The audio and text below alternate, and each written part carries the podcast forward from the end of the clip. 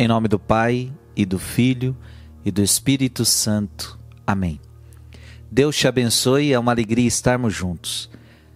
Para meditarmos a poderosa palavra de Deus, dia 9 de novembro, quero meditar com você hoje. Evangelho de São João, capítulo 2, versículos de 13 a 22. Estava próxima a Páscoa dos judeus e Jesus subiu a Jerusalém no templo encontrou os vendedores de bois, ovelhas e pombas e os cambistas que estavam aí sentados.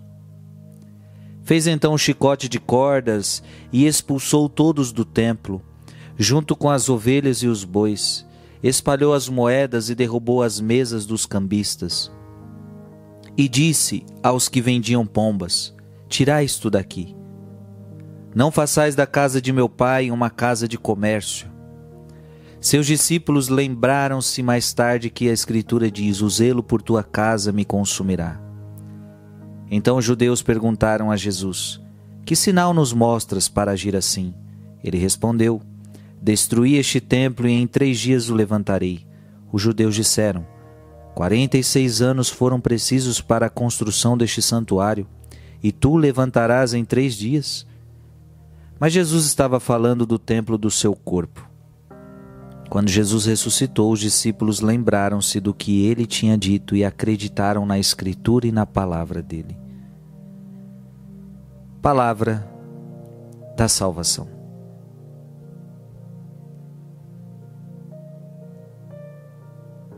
Tirai isto daqui, não façais da casa de meu pai uma casa de comércio.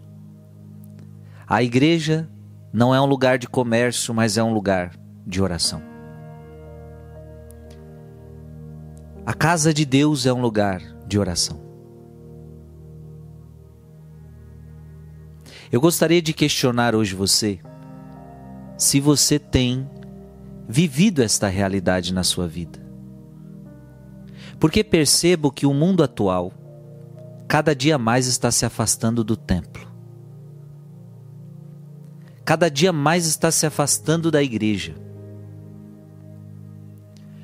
Muitos estão entrando naquele raciocínio: não preciso ir para uma igreja, eu rezo em casa.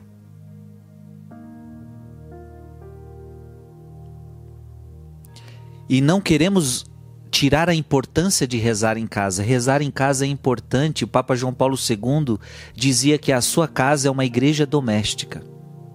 Deve ser uma igreja doméstica. Mas nós não podemos perder o valor de ir a uma igreja, até porque, para nós católicos, é somente na igreja que você encontra o Santíssimo Sacramento. Não é verdade? Na sua casa, por mais que você se coloque na presença de Deus, você sempre vai estar diante de uma presença espiritual. Mas somente quando você vai para uma igreja é que você encontra o Santíssimo Sacramento. E portanto, nós católicos temos que visitar a igreja por este grande motivo. Porque lá está o Santíssimo Sacramento. A minha espera, me esperando. E este lugar é um lugar de oração que eu devo valorizar. Então, percebo, percebo que as pessoas, muitos, estão abandonando a casa de Deus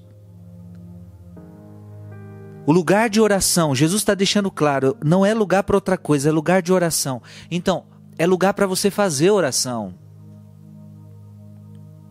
Mas estamos trocando a igreja para rezar só nas casas. Repito, não que não seja bom rezar dentro de casa, mas não pode ficar só dentro de casa. A mesma forma, sinto que muita gente está trocando a igreja pelo celular.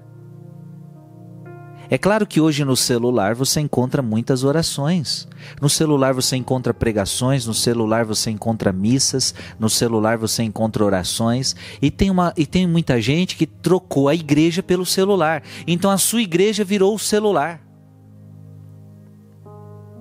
Escolha algum canal do YouTube e fico lá rezando. Ótimo. Ótimo. Isso é bom? Isso é bom. Você está rezando com o seu celular, você está usando o seu celular para o bem. Mas não pode ficar só nisso.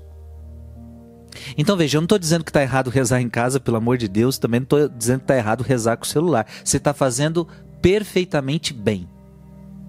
Agora o que não pode é ficar só nisso, só dentro de casa e só no celular. Então a tua igreja, veja, a tua igreja virou o celular, a tua igreja virou tua casa. Repito, isso é bom. Olha, fazer da sua casa uma igreja, um lugar de oração, maravilhoso. Fazer do seu celular um lugar de oração, maravilhoso. Agora, trocar a igreja pelo celular e pela casa, é isso que não está certo. Isso que não pode. Precisamos fazer a experiência do templo, da igreja, que é onde para nós católicos está o Santíssimo Sacramento. Veja que Jesus está expulsando os cambistas dentro da igreja. Eu estava aqui pensando, por exemplo, em São Paulo. Quem nunca fez a experiência, você que é de São Paulo, você que já visitou São Paulo, a experiência ali do centro da cidade. Quando a gente vai naquele centro da cidade de São Paulo, é cambista para tudo que é lado, é, é vendedor para tudo que é lado, é barulho para tudo que é lado. É gente querendo vender coisa e, e, e jogam para cima de você. Você não quer isso, você está precisando disso, você está precisando daquilo. O centro da cidade de São Paulo é uma loucura. É, é, é venda atrás de venda. É cambista atrás de cambista. É gente querendo ganhar dinheiro atrás de dinheiro. Só que quando você entra, por exemplo, vou dar um exemplo, tem várias igrejas ali, mas quando você entra no mosteiro de São Bento, Você sai de um ambiente de barulho, você sai de um ambiente de vendas e você entra num espírito de oração. Quem nunca fez essa experiência lá no centro da cidade? Quando você entra no mosteiro, opa, aqui já não tem mais vendas. Aqui é um lugar de oração. É esta experiência que nós temos que fazer. É essa experiência que nós temos que fazer. E a, e a igreja, ela nos propicia isso. Imagina se o que eu encontro fora do centro da cidade eu encontrasse dentro do mosteiro. Meu Deus, é o que Jesus encontrou.